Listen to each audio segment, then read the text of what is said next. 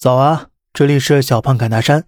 今天给大家聊一个有关于转型的故事。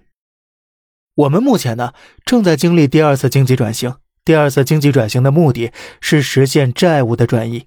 第一次经济转型是房地产。事实上，在世界各地，除了老欧洲跳过房地产，用大航海来实现了工业化，所有后发工业国家其工业化起点无一例外都是房地产。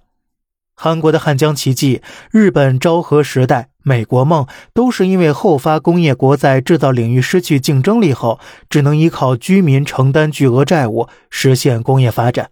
否则，国家不能扩大债务，那就啥都发展不起来了。而房子是最合适的债务承担载体。与第一次经济转型相比，这种利用农业社会通过房地产向工业社会转型的过程。房地产经济通常是会成功的，为什么呢？因为房子是不能外卖的，只能是本国居民承担债务，其他国家不能干扰。GDP 在这一过程中呢，必然是会迅速发展的，同时必然会伴随着白色家电行业崛起，也就是现在国产白色家电崛起的原因了。不过呢，居民通过房地产承担的债务总额过高后，政府必须摆脱房地产负担。找到房地产经济的接班人，完成第二次经济转型。第二次经济转型的目的是实现债务的转移，否则工业产能过剩的危机将迅速席卷各个方面。而第二次经济转型的核心只能是大宗的工业产品，像是汽车、船舶、飞机等等。而这其中，飞机行业通常是最后一个，因为飞机行业很难消耗大量的工业产能。而且它的债务需求也是最大的，所以它通常只能放在第二次经济转型的最后一步来做。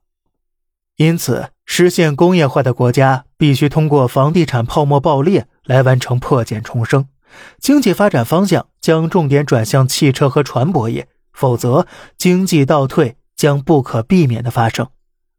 这一经济转向过程。其实是极其痛苦的，包括中国在内的美国和日本无一例外都是同一个过程。